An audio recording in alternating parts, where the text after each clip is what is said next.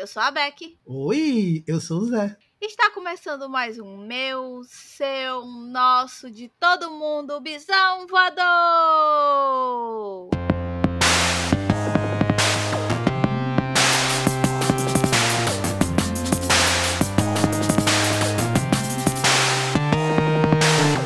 Oi, meus amores! Hoje estamos aqui para mais um Bisão é Pop, porque nós é pop e nós gostamos de cultura pop.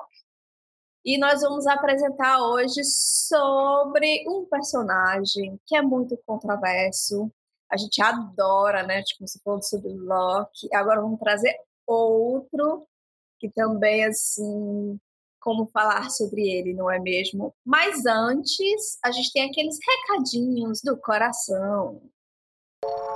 Primeiro, antes de todos os recados, eu queria deixar aqui um abraço para todo mundo que está se sentindo mal, está sentindo a falta de Paulo Vaz. Todo mundo sentiu, né, a morte dele. Então, a gente está aqui mandando boas energias para todos os amigos próximos e todas as pessoas que foram impactadas pelas histórias de vida dele enquanto um homem trans que falava sobre as suas vivências né, na transgeneridade e ajudava outras pessoas a se entenderem melhor e, e tal, e acolhia né, essas pessoas. Então, um abraço para todo mundo que, como nós, né, está sentindo a perda de Paulo. E para os recadinhos do Visão, gente. Primeiro recado, se você está ouvindo este podcast no Spotify, dá cinco estrelinhas para gatas, porque as gatas aqui amam vocês e fazem esse conteúdo com muita alegria, muita fé e muito amor para trazer este sorriso, este momento acalentador. O segundo recado para vocês é: Visão Podcast é um podcast independente e você que está chegando agora, nós falamos sim sobre bissexualidade, sobre vivências da comunidade LGBTQIAP+, e muito também sobre cultura pop, inclusive neste episódio que estamos né, falando sobre a série, principalmente Pacificador. Por ser um podcast independente, o Bisão tem um financiamento coletivo lá no apoia.se barra Bisão Podcast, onde vocês podem nos ajudar com alguma das quantias que tem lá, né, para os financiamentos do Amor, lá, lá, lá, lá, lá, e ainda com algumas regalias que a gente se propõe a dar para que nos ajuda. Se você também prefere ajudar de outra forma, vocês podem mandar um pix pelo nosso e-mail contato@bisãopodcast.com.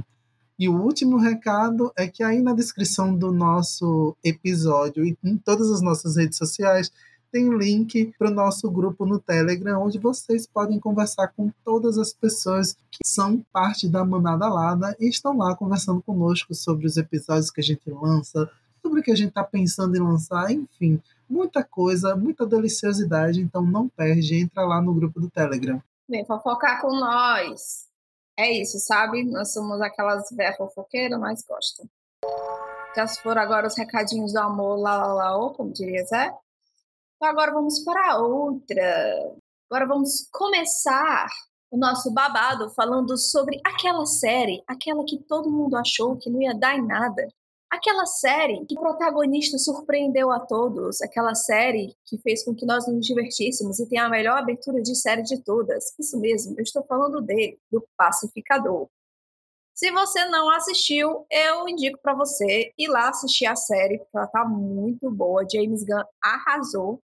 E depois volta aqui para escutar um pouquinho dos nossos pitaquinhos sobre esta série, que sim, traz personagem LGBTQIA+. E adivinhem quem é? Pá, pá, pá, pá, o pacificador.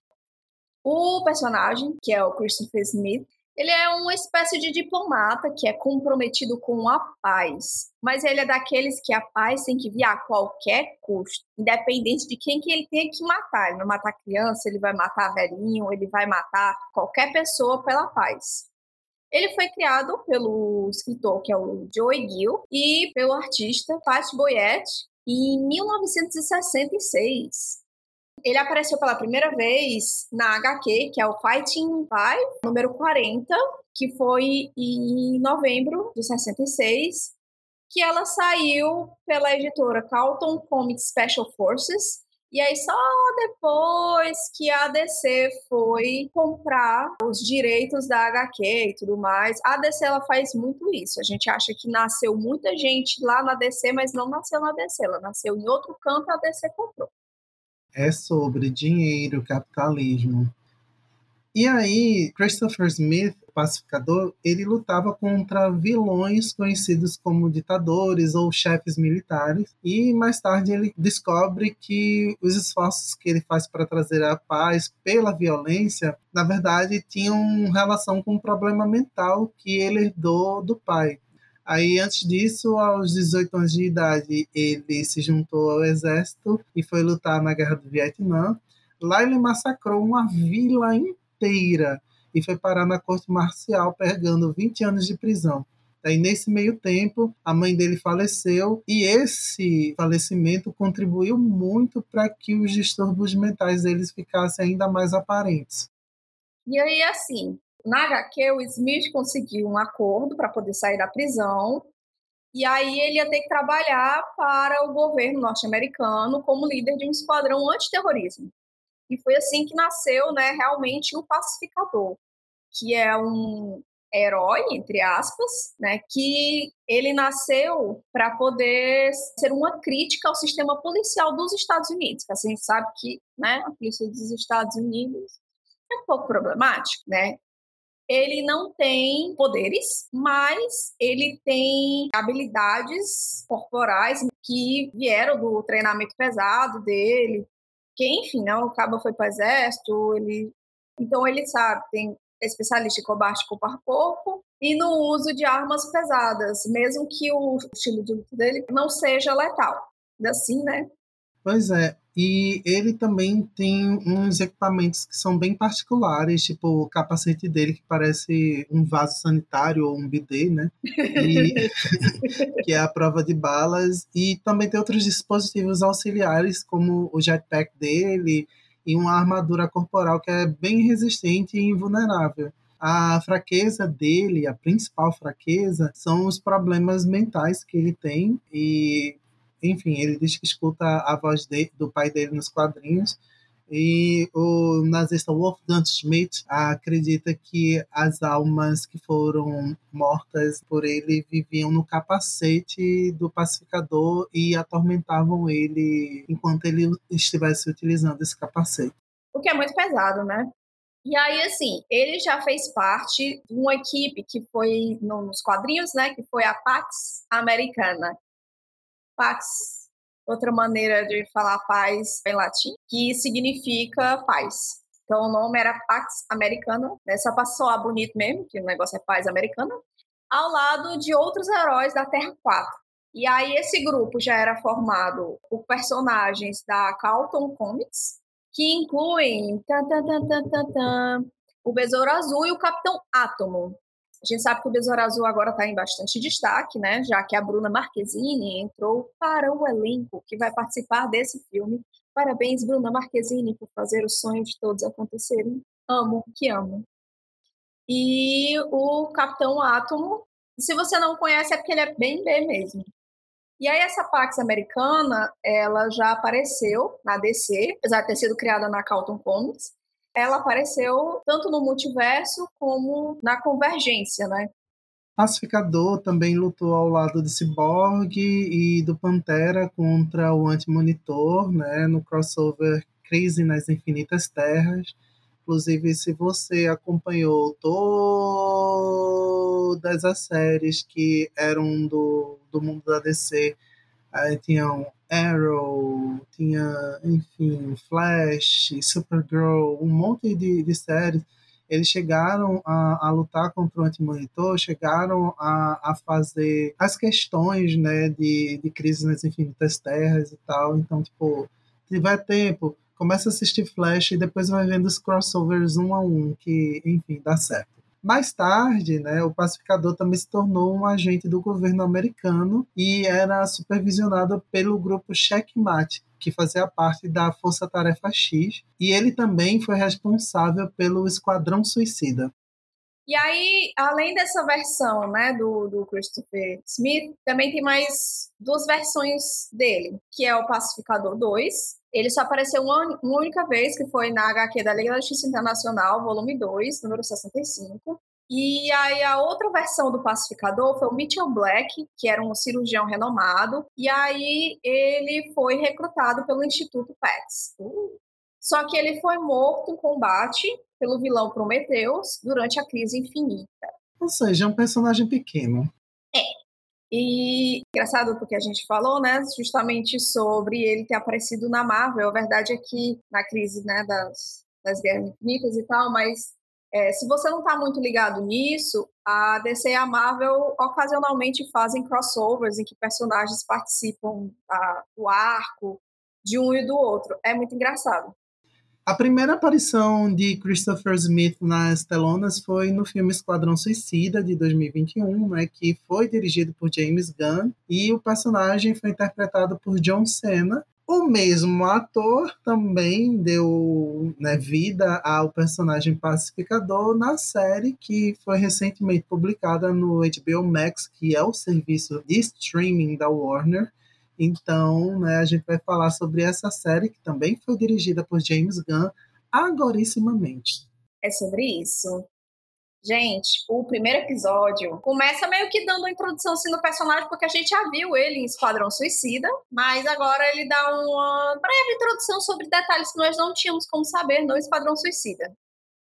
O nome do episódio começa é A Whole New World e ele mostra a Igli, que é a águia de cabeça branca, que é o bichinho de estimação, entre aspas, do pacificador, que é uma forma de humanizar o, o protagonista ali, né? E, fato curioso, ela foi, sim, digitalmente criada, obviamente, mas, olha, tá bem feito pra caramba, viu? Assim, dá muita agonia, porque o personagem é muito cuzão, né? Ele é muito machista, muito misógino. Então, enfim, tem as atenuações narrativas para tentar explicar o porquê ele é meio escroto, tá, tá, tá, tá, tá, tá, mas eu não sei se, tipo, todo mundo vai gostar dele no, no primeiro episódio, porque para mim foi muito difícil, inclusive, terminar o primeiro episódio. Eu terminei de boas, porque eu fiquei curiosa, porque, tipo, é um anti-herói, ele foi mostrado, né, no, no Esquadrão Suicida como sendo um escroto completo, como sendo misógino, tendo as ideias muito tortas e tudo mais. Então fiquei, como que vai fazer a história desse cara? Porque assim, ele é bem repulsivo boa parte do tempo. Então como é que vai ser a história desse cara? E aí no primeiro episódio, apesar dele ter certos atenuantes, ainda assim é um episódio em que o protagonista leva algumas tonhadas, assim, por exemplo, ele vai lá para ver o pai dele, que ele admira muito, ele tem aquela síndrome, né, do aceitação paterna, e você já vê de cara que o pai dele é um escroto, que o pai dele tem todos esses, esses, esses, esses mesmos pensamentos que o protagonista, mas você vendo que tipo, aparece a, a, a, aquela cena deles comendo juntos, né, depois que o Chris sai do hospital, que inclusive tem um diálogo lá que, que é com o zelador. Gente, a conversa deles dois, você simplesmente morre de rir. Porque o pacificador, obviamente, ele é muito racista, ele é muito preconceituoso, ele é muito machista, ele é muito misógino. Ele é assim, todo aquele chorume e aí, quando ele vai falar com o zelador, que ele tá pedindo pro zelador ajudar ele, é o cara, tipo, por que, que eu vou te ajudar? Se tu é super racista, não sei o quê. Ele, eu não sou racista. Aí ele, então por que, que a maioria das pessoas que você prende, ou que você mata, ou que for, são pessoas é, negras, são pessoas latinas, são pessoas não brancas? Aí ele fica, tá bom, tá bom, vou perseguir mais brancos, sabe? Como se isso fosse resolver a questão, como se o ponto fosse esse. É muito bom. Aí o cara acaba ajudando ele, e o legal é que é, não é esquecido, porque o pacificador diz para o zelador de ah, então você pode contar comigo para sempre. Qualquer coisa você me liga, eu vou te ajudar no que for. E aí, mais na frente, isso é, aparece. Eu achei genial, porque não é esquecido. Esses detalhes, eles não são esquecidos. Quando, depois que ele sai, ele vai visitar o pai dele. Porque ele quer buscar a igla e tudo mais. E aí, o pai dele já é tipo assim... Af, esse cara de novo, sabe? E aí, quando eles estão almoçando, ele tenta contar algumas coisas da missão dele. sobre como é que foi, tenta contar umas coisas assim bem escrota, tipo sobre o personagem do Idris Elba, né, dizendo que ele tem medo de rato, e o cara é tipo todo machão, não sei o quê. E aí o pai dele se caga de rir, até saber que o filho dele apanhou para esse cara. Que aí ele fica com a cara assim de desprezo, assim, nossa, aquele ator é muito bom, ele faz uma cara de desprezo maravilhosa. E você já começa a meio que ver um pouco daquela coisa de tipo, hum, então ele cresceu dentro dessas coisas do pai, que a gente sabe que ele é aquele paizão escroto, e não é que justifique, mas faz com que você entenda um pouco o personagem e o, as camadas que ele vai demonstrando aos poucos. Pelo menos foi assim que eu me senti no primeiro episódio, é que, tipo, olha, eles vão trabalhar isso. E a coisa mais legal é que o, o Chris, ele só se fode maravilhoso. Enfim, eu não consegui gostar dele em nenhum dos episódios, mas sequência, segundo episódio. eu não gostei episódio dele em é nenhum episódio, entendeu? Só que é aquela coisa de tipo, eu entendo o personagem dele e eu gostei da construção que eles fizeram pro personagem. É porque eu não gosto dele all. Mesmo que dê pra entender, eu não gosto dele all. Tipo, caguei. Não tem explicação, não. Episódio 2 foi o Best Friends for Never, que ainda foi uma continuação dessa apresentação de mundo. Eu achei esse episódio um pouco arrastado, porque o que eu senti desse episódio, e foi até o que eu escrevi para comentar, é que Gunn, né, o diretor, ele estava muito assim, uau, parecia aquele meme de Alicia Edwards que estava pensando em coisas muito engraçadas e escrevendo para fazer o roasting dela na temporada e tipo foi péssima. Ele pegou muita inspiração em cultura pop, principalmente nos diálogos que são bem assim longos de Quentin Tarantino e tal. E eu não sentia que deu certo de jeito nenhum. Eu olhava assim, oh, mulher, vamos de novo, né? Pelo amor de Deus, vamos refazer esse episódio, por favor. Aquele vigilante extremamente insuportável, mais insuportável que o pacificador. Eu tava querendo já cancelar o, o episódio a narrativa ficava, minha gente, como é que eu sustento um negócio? Eu não consigo. Você, e tipo, eu acho que ele estava escrevendo assim, nossa, eu sou muito transgressor, né? Nossa, eu sou muito engraçado. E eu, minha filha, cadê a graça? ah, eu tava bem assim nesse episódio. Esse daí é o episódio que eu digo, pode cortar. Esse último, inclusive o último eu vou quebrar pau no último, viu? Se prepare que é o que eu vou quebrar mais pau. Eita, ansiosa já. Adoro uma quebração de pau. Gente, o. Ai, o pacificador junto com o vigilante. Sabe aqueles amigos assim que você olha que eu não sei se todo mundo já conheceu pessoas assim, mas eu já conheci pessoas assim, sabe? Que, tipo, são amigos que estão se achando, assim, a última cocada, sabe? Porque Primeiro que o vigilante ele idolatra o pacificador e ele, né, é todo somos melhores amigos. E o pacificador tipo, não, meu melhor amigo é, é o Igli. O que eu não discordo, né? Porque convenhamos, animais melhores do que gente. Mas, gente, o vigilante é um personagem que ele, ele não tem um arco evolutivo. Já saibam disso de cara. Ele tá ali pra estritamente alívio cômico e pra ser um sidekick. Ele é tipo. Ele, ele não tem nada a ver com o vigilante dos quadrinhos. Esse personagem ele foi feito dessa maneira só pra série.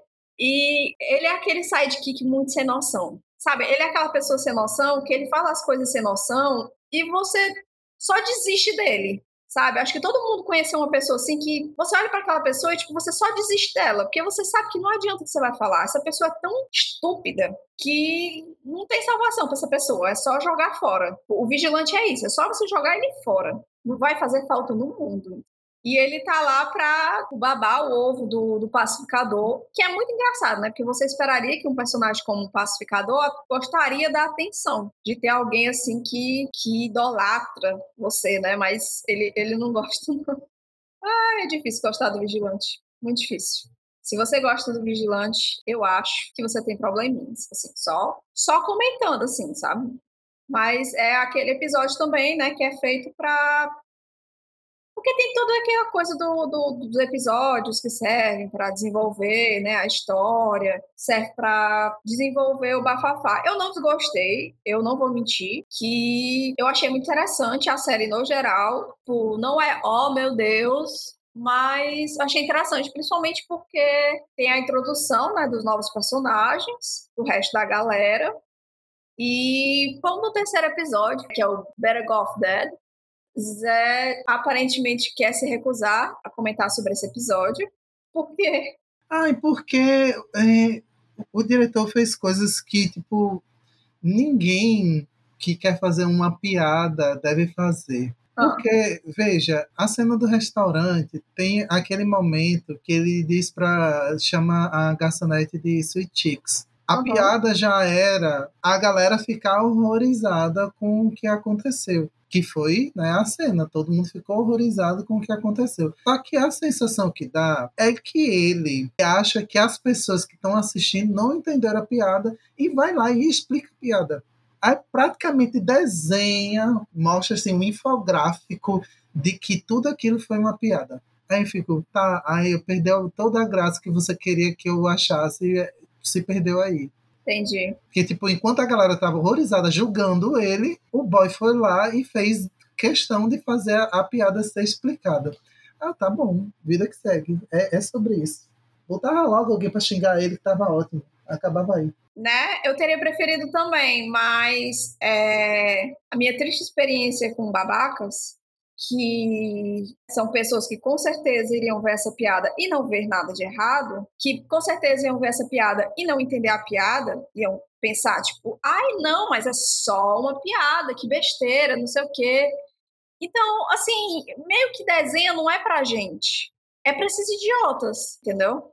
É assim que eu entendo, porque, convenhamos, o número de babacas que deve assistir e tentar se justificar no pacificador deve ser enorme. E a maioria dos babacas que eu conheço, que tem esse tipo de pensamento, tipo o do, o do personagem, eles não entendem. Simplesmente eles não entendem. Nós somos inteligentes, nós somos pessoas que sofremos isso, nós vamos entender. Mas esses imbecis não vão entender. Eles vão ficar, vale, que é isso, foi só uma piada. Que besteira. Eu já ouvi isso. E eu gosto porque não só as pessoas ficam horrorizadas, como elas comentam eu gostei de comentarem, porque deixa muito claro que o que ele está fazendo é muito errado e que ninguém vai passar pano para ele por causa disso, que é o que as pessoas esperam. Porque acontece muita série de tipo, ah, tem esse personagem, ele é uma pessoa que tem uns pensamentos muito retrógrados, ele é um misógino, racista, babaca, o que for, e aí a, a galera fica horrorizada com o que ele fala mas o que acontece é as pessoas ficarem tipo, ah, não, cara, não acredito que você fez isso. Ai, não sei o quê. E deixa por isso mesmo, sabe? Faz um. É, pois é, ele falou uma coisa errada, tá todo mundo horrorizado, vida que segue. E no pacificador, isso não acontece. As pessoas não deixam barato as coisas que ele fala. As pessoas jogam na cara dele que o que ele tá fazendo é merda. Deviam ter jogado com mais força, porque, enfim. Né? Eu também acho. Isso eu falando aqui. Episódio 4 já vem o The Child Last Traveler. Ele finalmente está querendo se mostrar útil ao grupo, né? E vai se mostrando melhor ele lidando com problemas relacionados ao pai e com o assassinato do irmão dele. Aí, a partir do episódio 4, eu realmente senti que a série começou, porque tipo, parece que não acabou o momento inaugural acabou, vamos chegamos realmente no, na metade, então agora a gente tem que desenvolver a série. Porque foi isso que eu senti. Até então, aquilo ali não fazia parte da série para mim. Era tipo qualquer coisa colocada de qualquer jeito, vamos fazer umas piadas, vamos tentar botar o pessoal para rir. Eles não conseguiram embarcar exatamente no mesmo mundo oitentão, brothers, do que fizeram no Esquadrão Suicida para encaixar ele e tudo mais. Só que, tipo, de toda forma foram empurrando, empurrando, empurrando. Aí quando chegou no quarto episódio, ok. Ele não fica o tempo todo querendo mostrar que é esperto, ele não fica o tempo todo tentando fazer fã babar de felicidade porque está assistindo uma série que é para ser engraçada, é para ser boba de fanservice. Finalmente, Finalmente eu disse: pronto, agora você conseguiu segurar o roteiro, meu amor. Eu bati palma para ele, saiu aclamado do quarto episódio. Mas é, ele, ele demora um pouquinho para engatar mesmo na história em si, né? Fazer a questão do desenvolvimento da trama. Né? Ele faz a apresentação da trama, ele faz a apresentação da equipe, ele faz a apresentação de possíveis conflitos como o da Adebayo com a mãe dela, né, que é a Amanda Waller, vai apresentando essas pequenas problemáticas que vão ser importantes para o futuro. Ele vai fazendo essa introduçãozinha, né? Primeiro é só uma introdução do pacificador mesmo, fora daquele ambiente do Esquadrão Suicida. Segundo episódio, né? Aí vai aos poucos, não vou mentir. Então, pode ser muito fácil né, de você realmente sentir um certo, uma certa falta de desenvolvimento na trama por causa disso. Mas é, é, são três episódios gastos com essa coisa, né? De tipo, precisamos apresentar aqui as, essas futuras problemáticas ou atuais problemáticas, o que for e dar um assim, né, de mostrar um pouco mais do passado do pacificador, porque o personagem, ele tem um desenvolvimento dentro da trama que, tipo, o personagem, ele para ser né, leve, ele é para ser engraçado, ele é para ser isso e aquilo, e as pessoas que vão assistir estão esperando uma coisa. E a série ela meio que vai surpreendendo você ao longo dela, no modo como ela vai fazendo esse tratamento. Pelo menos foi o que eu senti.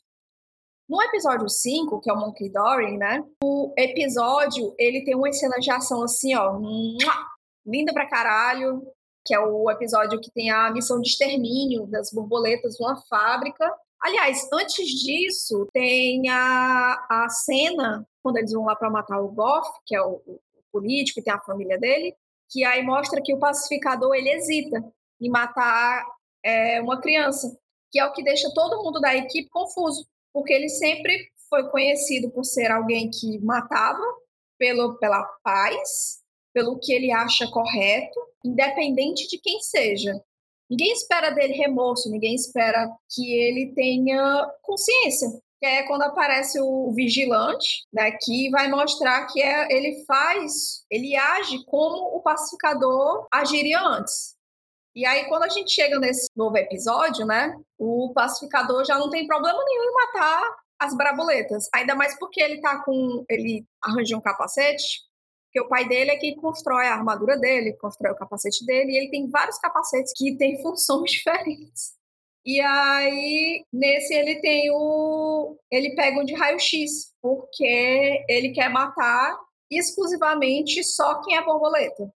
Depois que ele faz a, a, a primeira missão com as borboletas, né? Ele captura a borboleta chefe, digamos assim, da missão. Ele mente para todo mundo, dizendo que matou todo mundo. E ele meio que começa a cuidar da, da borboleta, assim. Você fica meio sem entender por que, que ele pegou a borboleta. Ele começa a alimentar ela, ele vai cuidando dela. E isso vai ser muito importante no futuro. E aí, nesse episódio que eles vão para a fábrica, né? Já é outros 500. Assim, a atitude dele é sobre. Eu não tenho muito comentário do episódio 5, não, porque realmente foi um episódio para dar aquele gostinho de tipo, ah, finalmente, cacete, finalmente, morte, finalmente, um monte de coisa que estava faltando nessa série, né? Principalmente conhecendo o personagem. E aí a gente entra para o episódio 6, que é o Murn After the Reading, que, de novo, tem várias piadinhas. Uh, que engraçado os comentários sem noção de pacificador na escola do filho do, da filha, na verdade, do zelador, né? Que apareceu no primeiro episódio. E aí ele finaliza esse episódio com uma parte interessante, né? Que ele percebe que o grupo tem um segredo, mas que ele não faz parte desse, dessa fofoca. Ele não, não, não vai entrar na fofoca, ele fica triste porque ele quer fofocar. É, ele, ele tem muito. Você percebe que o, o, pacificador ele é muito carente. Então, quando ele percebe que tem alguma coisa ali, porque ele meio que vai formando uma coisa de aquela coisa de super equipes, né? De amizade, de família, né? Ele quer aquela coisa de pertencimento. Olha, eu faço parte desse grupo que está fazendo algo importante, sabe? Eu estou fazendo algo além de simplesmente matar. Então, quando ele percebe que ele não faz parte desse rolezinho, deixa ele com raiva, né? Porque ele achava que ali seria diferente, digamos assim.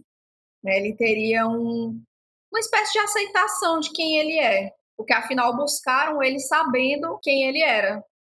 Então já começa a, aqui já está um tempo meio que trabalhando essas problemáticas do pacificador, apesar de falar piadinha, né? Como eu falei, aparece de novo essa, o, o, personagem do zelador, como eu falei, não é esquecido quando o pacificador falou para ele que ele podia contar com ele para qualquer coisa. Então, o que, é que ele fez? Ah, beleza, posso contar com ele para qualquer coisa, vou chamar ele para fazer esse rolê aqui. E ele vai ele cumpre com a promessa dele, sabe? E você vê que isso é um aspecto interessante do personagem, porque ele tem toda uma gama de problemáticas. Ele é uma pessoa assim que eu não vou usar a palavra politicamente incorreto, porque eu não acredito nesse negócio de politicamente incorreto, politicamente incorreto. Eu acho isso que tipo, foi uma expressão que criaram para tentar diminuir o que a gente fala, diminuir a nossa luta. Então, ele tem muitas essas, essas coisas de rolê errado mesmo, de pensamento que ele criou, no qual ele foi criado. A gente sabe que o pai dele é um supremacista, que ele não é só o pai dele não é só racista, né? Ele é literalmente aquele ariano que ele tem uma gama de seguidores que tratam ele como se ele fosse tipo um deus nazista praticamente. Então, ele já vai apresentando um pouco mais desse senso, porque a, acho que são as primeiras vezes que ele vai percebendo que coisas que ele fala ou coisas que ele faz podem realmente magoar uma pessoa e também as expectativas, né, a, a amizade, a fidelidade, essas coisas, lealdade e tudo mais são muito importantes para ele. E você vê ele se machucando sentimentalmente e muitas vezes ele meio que refletindo sobre aquilo que ele sempre acreditou que era o correto. E, fato engraçado, o pacificador é uma tiazona do WhatsApp, porque durante a série tem vários comentários dele sobre os personagens da Liga da Justiça. Aí perguntam sempre pra ele, onde é que você tirou essas maluquices? E aí ele, tipo, ah, da internet, né? Tipo, se tá na internet é verdade. E eu achei isso muito bom. Muito bom mesmo, porque ele faz muita crítica, sabe? Ele faz umas críticas que são escondidas que podem se perder caso a pessoa ela fique só no âmbito da piadinha. Se ela ficar perdida no fato de que é uma série que tem piadas. Que o pessoal espera que, ah, não, então não é uma série que é para ser piada, não é para ser levada a sério, então nada disso daqui eu devo levar em consideração. Mas é algo que é para você levar em consideração. O próximo episódio, que é o sétimo, é o Stop Dragon a Horse Around onde chegou aqui toda a culminância que você vê durante a série, que você poderia até não levar a sério, muitas dessas coisas vão ser tratadas aqui nesse episódio, que tem coisas muito pesadas. Mas é um episódio onde descobrimos algo sobre o personagem pacificador que foi surpreendente para muitas pessoas né? Porque ele sempre teve essa visão do pai dele, né? De, de bem homofóbica, machista e tudo mais, e você descobre que ele, na verdade, é bissexual. Não é dito com todas as letras, mas depois foi comentado, assim como em Loki, foi comentado depois pela equipe e tudo mais, enfim, que ele é bissexual. Você descobre por meio de uma fala do pai dele, que diz que ele sempre foi problemático, o irmão dele nunca levou a esse desgosto, sendo que ele era tipo viadinho, porque é, ele era extremamente promíscuo com homens e com mulheres. Isso é uma das coisas que o pai dele, né, supremacista, não poderia aceitar, porque ele é macho. Ele é muito macho. Eu fiquei foi muito incomodado com esse discurso, na verdade, porque sei lá, Loki foi tão mais bonito, como todo o processo foi, foi criado. Acho que não precisava nem do pai dele falando sobre isso, porque tem que ter um cuidado quando se fala sobre monodissidência, porque tipo, sempre cai nesse nesse rolê da promiscuidade e foi tipo essa tecla batida de novo, né? Batida de promiscuidade com homens e com mulheres, ou seja, é, é o, o, estereótipo de sempre. Isso poderia ser, sei lá, uma conversa dele se abrindo com a própria Leota, né? E, tipo, contando coisas e ela falando para ele, talvez, né? Que, tipo, então, né? Pois é, talvez seja isso.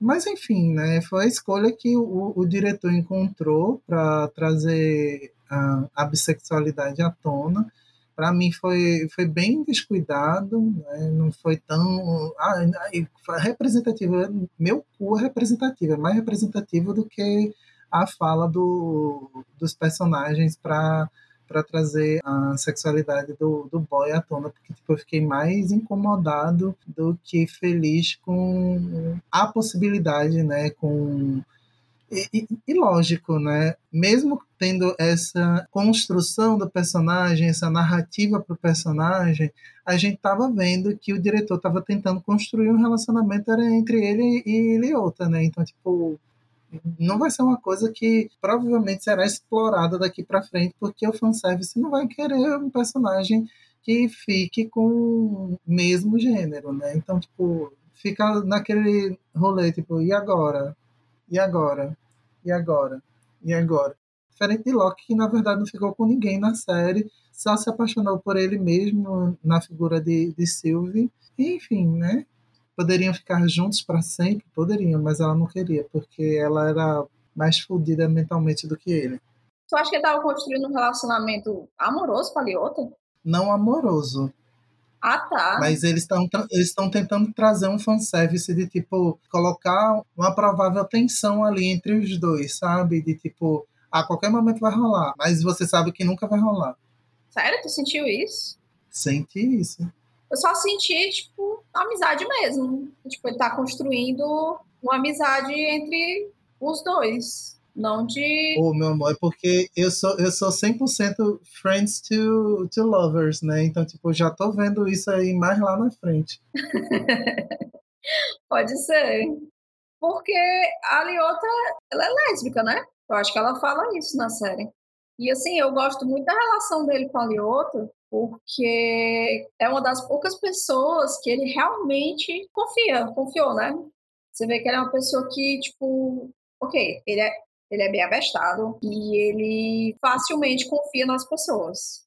Mas nem tanto. É aquele confio até certo ponto, porque na mente dele, né, nada dá certo. Ele começou a enxergar isso. Eu achei isso legal, porque ele começa a enxergar esse tipo de coisa depois do Esquadrão Suicida, né? Depois que ele sai do, do, do, hospital tudo, você vê ele refletindo sobre várias coisas que aconteceram com ele durante a missão do Esquadrão Suicida, principalmente a morte do Rick Flag, que ele, no dia, achou que estava fazendo uma coisa boa, estava cumprindo a missão dele, ele estava indo pela paz, sendo que no final das contas você vê meio que uma reflexão dele de que não, aquilo não foi uma coisa boa. E ele sente culpa. E ele não quer sentir culpa, ele não sabe lidar com nenhum desses sentimentos novos que ele está tendo, né? Porque, como qualquer pessoa que cresce sendo babaca daquele jeito, a pessoa ela possui um certo senso de eu estou certo. O que eu estou fazendo, o que eu estou dizendo, o que eu estou, né, é tá correto. As minhas crenças são absolutas. E ver ele questionando isso é muito interessante. E assim, sobre o James Gunn ter feito, né, de uma forma da saída do armário dele, né, entre aspas, irresponsável, eu achei que não foi bem isso. Foi tipo aquela opinião do pai dele. O próprio pacificador, ele não parece ter problemas com isso. É, tanto que eu acho que a gente não, quer dizer, eu pelo menos não me toquei, porque ele fala para Hancock, quando ele se encontra com ela no bar, ele fala para ela que faz tempo que ele não transa com ninguém. Aí ele se corrige, com mulheres. E eu não tinha tocado disso. E ele fala isso com muita naturalidade. Ele não fala isso como se fosse é, um ponto negativo, como se fosse Sabe, se fosse uma coisa do tipo, ah, porque ele é transão, ele fica transando muito. Mas também tem outra forma de ler isso, meu amor. Porque, tipo, quando você tem uma pessoa que é escrotona, machista, misógina, que diz um negócio desse, ela tá dizendo assim, só para deixar claro que não, é porque eu não tô transando com mulher, viu? Que eu sou hétero, tá? Eu sou hétero, muito hétero. Pode ser. Pode ser uma forma de ler a situação. Principalmente quem é bi e apaga a própria bissexualidade também, né? Que tipo, ah, é só uma brotheragemzinha, não é bissexual, não, é tipo heteroflex, é nananana, é qualquer outra coisa, menos bi, menos pan, menos o que, o que for, né? Você continua sendo hétero.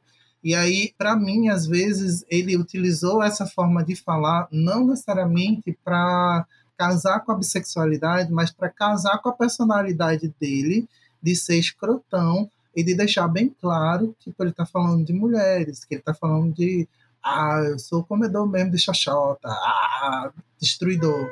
Pois é, quando eu vi essa cena, primeiro, eu achei isso.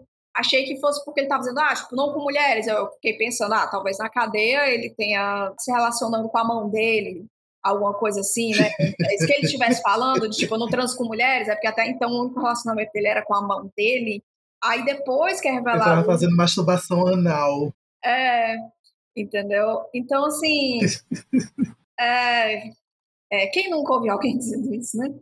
Enfim, eu achei que fosse relacionado a isso, mas depois que o pai dele fala sobre a, a, a né, o fato dele dizer, ah, porque você é promíscuo e tudo mais, eu entendi isso como uma visão do pai dele, porque o pai dele é supremacista.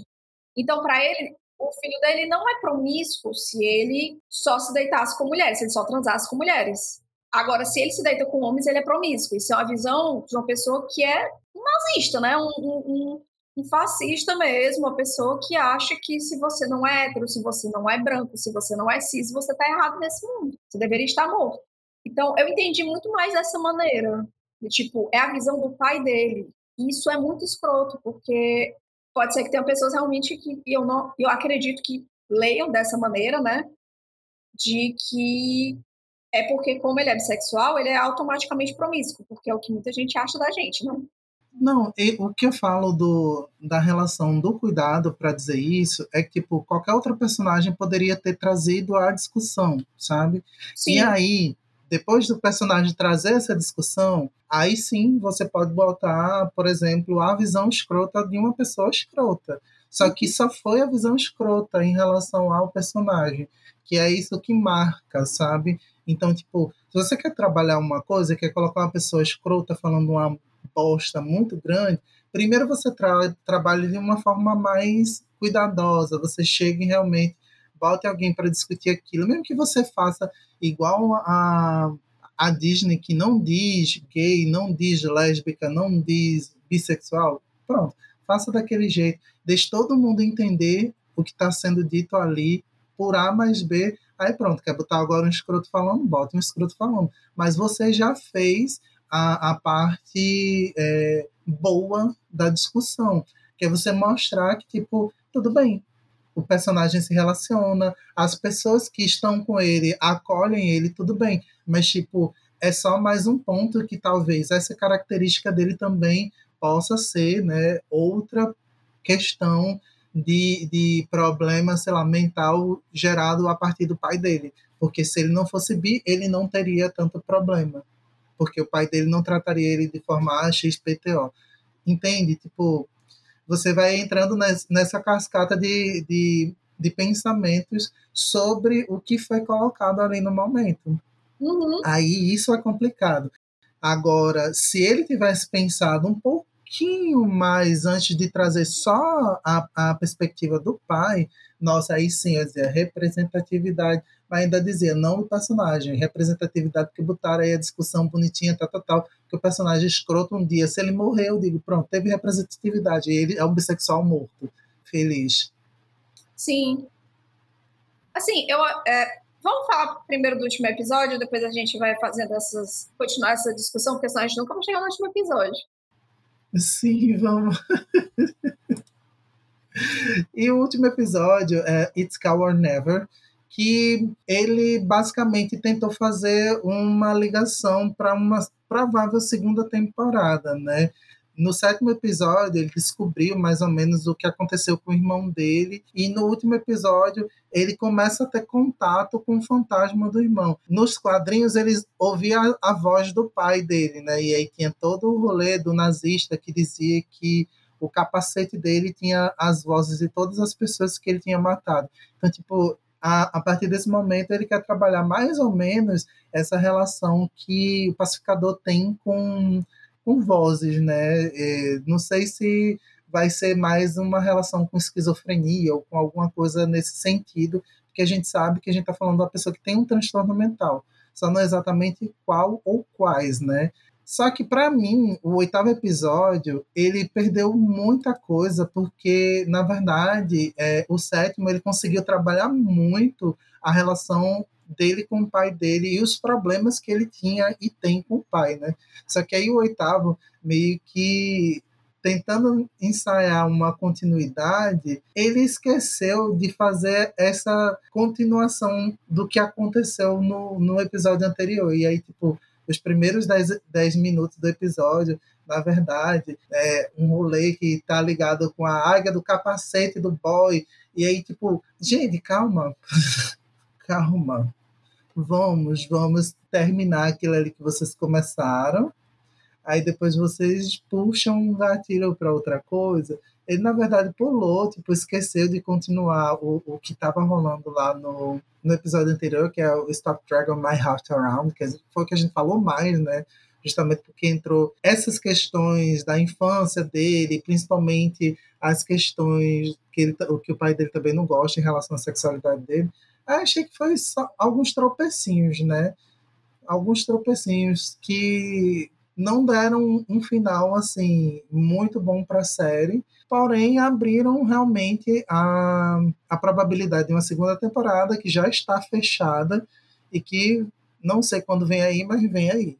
É, eles deixaram em aberto. Inclusive esse negócio dele ouvir vozes, né? Porque como ele mata o pai dele, é, inclusive, cena que eu achei muito interessante, porque para muita gente essa cena ela pode soar como dando fim a um ciclo de abusos, que seria mais ou menos isso a ideia do personagem, eu creio.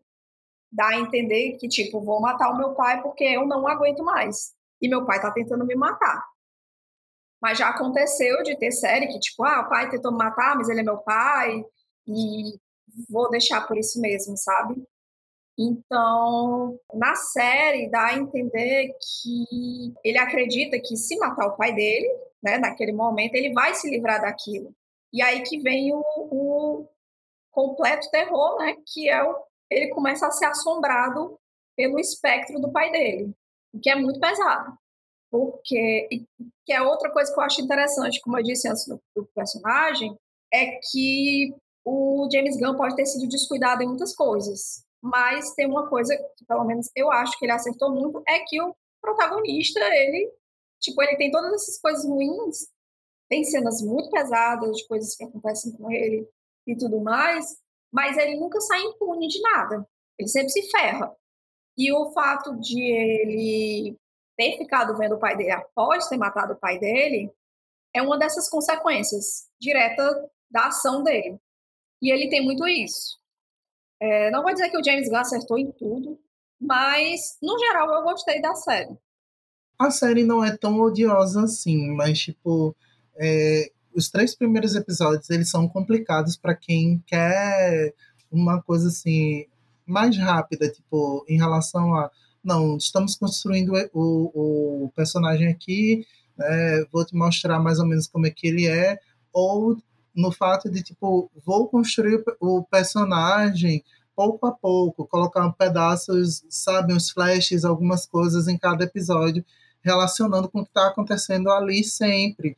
Mas aí ele procura uma forma diferente de introduzir o personagem, que é meio cansativa nos três primeiros episódios.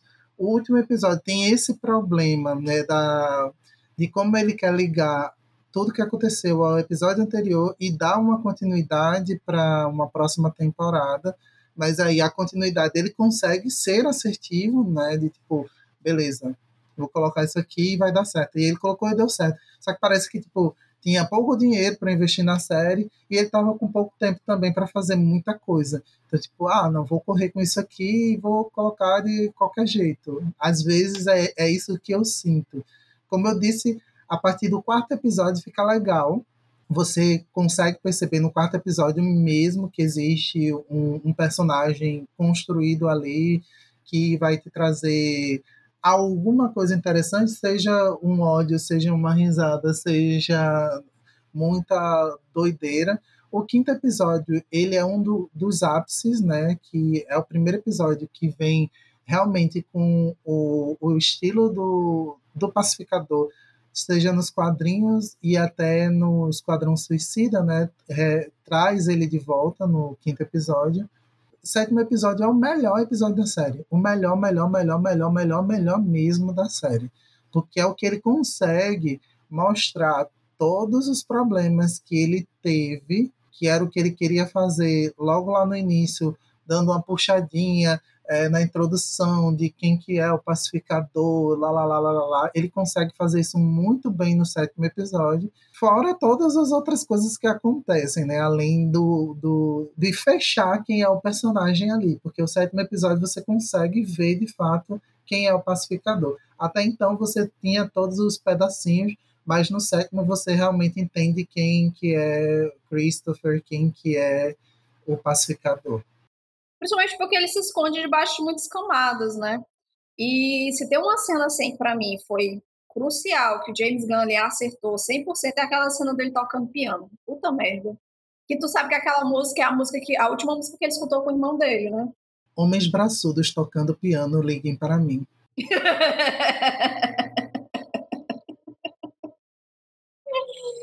e o que é muito surpreendente é o quanto o John Cena ele consegue né? Porque você espera o quê? Porque a gente já viu pessoas que não eram atores ou atrizes e que, tipo, ah, vou virar ator e atriz. E você fica, ah, essa pessoa é tão. Ela tenta, mas tá falhando, sabe, bichinha? Sabe? Ganhou uns pontinhos pela tentativa, mas não vai. Mas, porra, o John Cena, ele consegue puxar o drama todo de personagem dele, viu?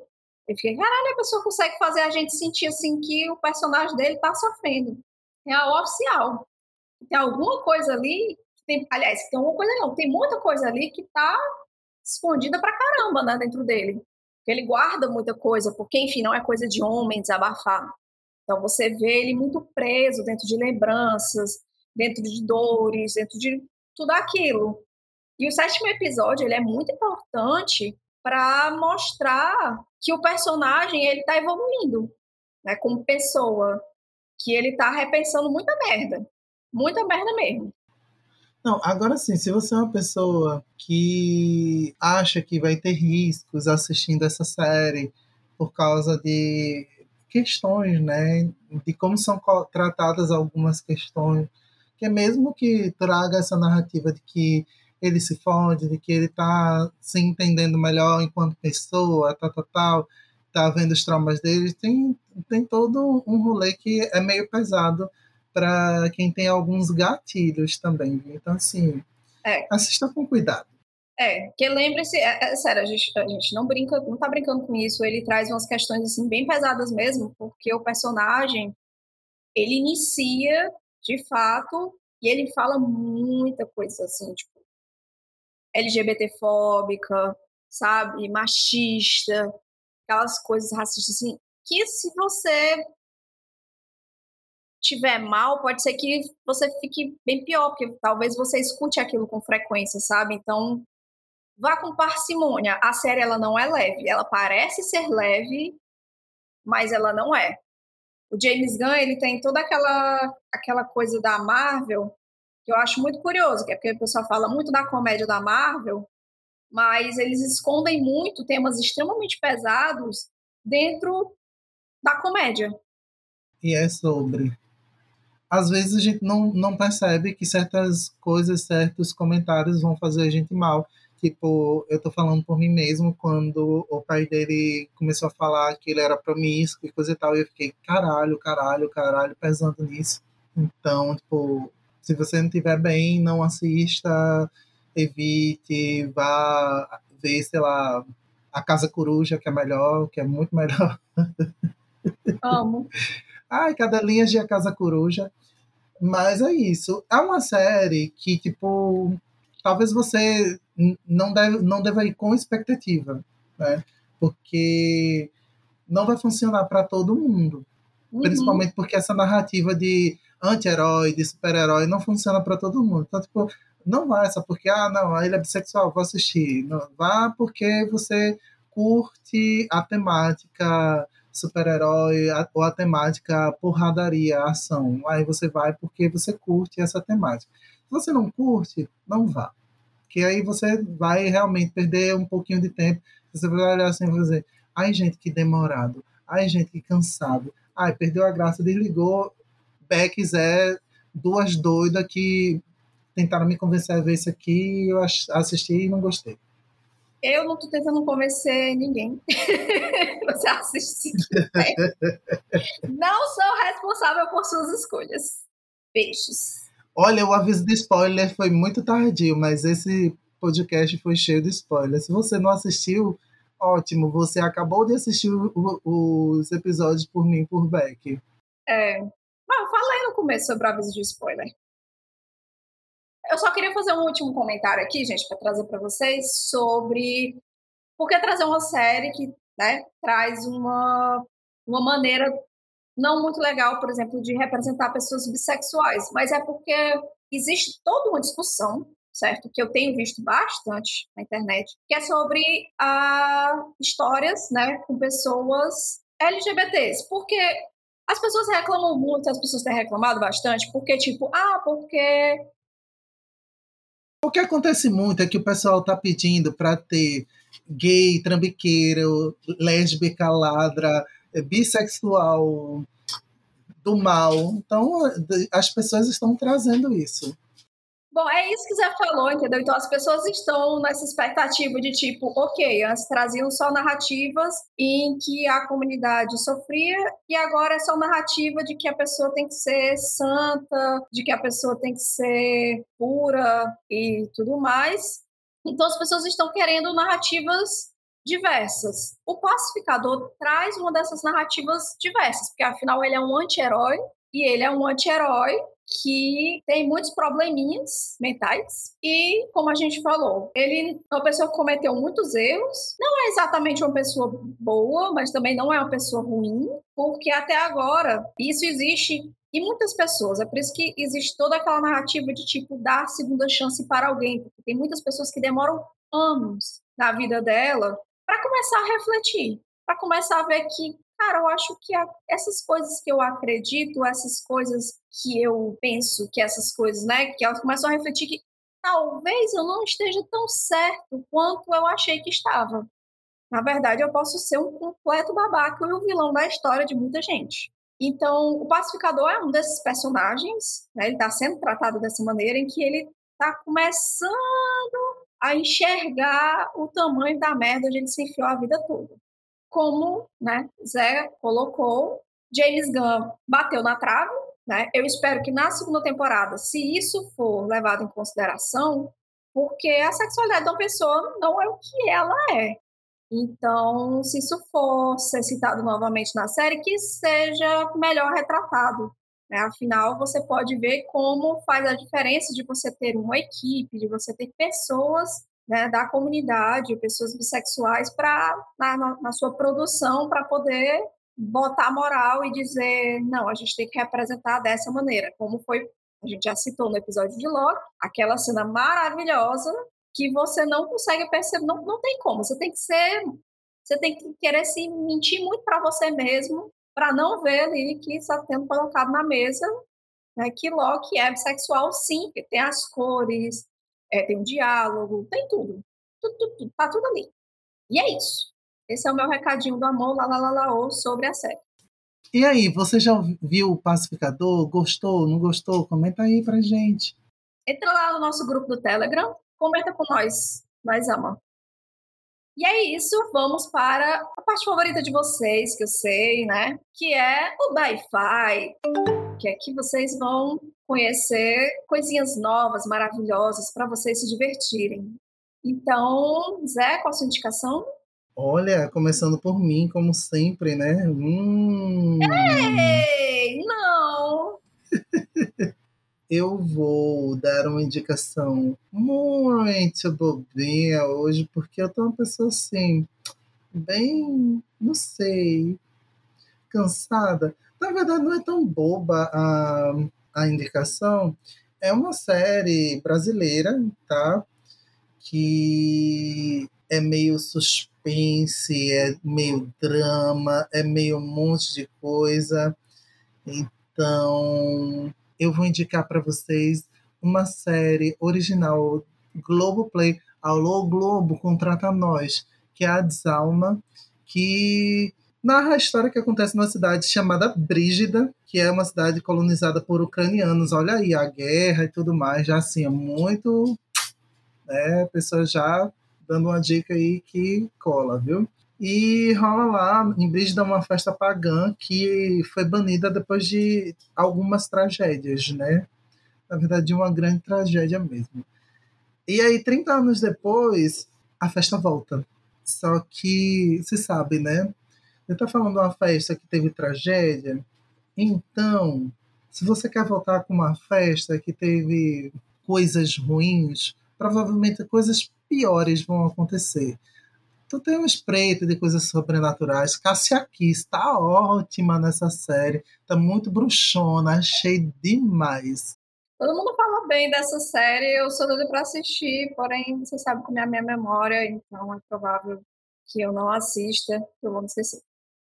A minha indicação, vou fazer a mesma indicação que eu fiz lá no Fora do Meio, Red, Crescer é uma Fera, né, que é um novo filme Disney Pixar, que foi produzido, né, por uma descendente de chineses, que ela fala sobre a experiência dela crescendo e como foi, né, sobreviver a essa pressão de ter que ser a filha perfeita, porque, por exemplo, a mãe dela, né, já veio de uma família tradicionalmente chinesa, ela já veio de outra geração que veio de lá, e aí ela vai para os Estados Unidos e ela vem de uma geração completamente nova, né, já meio, meio perdida da tradição dela, da, da tradição familiar. Né? Tem até uma cena que mostra que ela não sabe a língua original e foi baseada na experiência pessoal mesmo da, da, da, da diretora, né, que também é roteirista. E é muito divertido, sabe? E a protagonista se transforma num panda vermelho gigante e só para mim isso basta. Sabe assim, mesmo se o filme fosse ruim, eu ia estar, tá, eu amo esse filme porque a pessoa se transforma em um panda vermelho gigante. E eu faria o mesmo que ela sobre isso. E a outra coisa que eu vou indicar é um conto é, da autora brasileira Larissa Siriani, que eu li ontem, que o nome é Um Beijo Basta que fala sobre Teresa, é, em uma época ainda que o Brasil, sim, ainda estava né, sendo colonizado, sendo colonizado não, o Brasil já estava colonizado, vai ter o primeiro baile de carnaval no Rio de Janeiro, né, do país, então você vê que é bem antigo, aquela, aquela história, aquele conto de época, né, e ele é bem surpreendente, porque é aquela história que você espera aquele romancezinho, né, fofinho e tudo mais. E aí você leva um, um murro assim na cara, bem gostoso assim. E eu não sei vocês, mas eu adoro esse tipo de história que ela me pega e me surpreende. Eu fico, corolho doido, que é isso? O que foi que aconteceu aqui? Então é isso. Essas são as minhas duas indicações.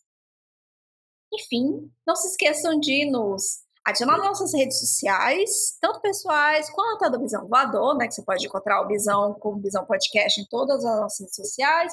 E estamos em todas as plataformas possíveis para vocês nos escutarem. Então, escutem todos os nossos outros episódios, porque sim, mentira, porque nós somos maravilhosos e incríveis mesmo. Se vocês quiserem mandar, né, um recado para a gente também, vocês podem mandar, nós respondemos todo mundo. Como falado, nós temos o grupo do Telegram, vocês podem entrar lá para fofocar com a gente. A gente fofoca com vocês, nós adoramos uma fofoca. E se vocês quiserem mandar um recado maior, né, aquela coisa assim, bem mais íntima, só para a gente e tudo mais, vocês sempre podem mandar para o nosso e-mail. Contato arroba bisãopodcast.com Repetindo, contato arroba bisãopodcast.com e é isso, meus amores. Até o próximo episódio. E um beijo bem gostoso no meio do bumbum de vocês. Tchau, galera! Uhul!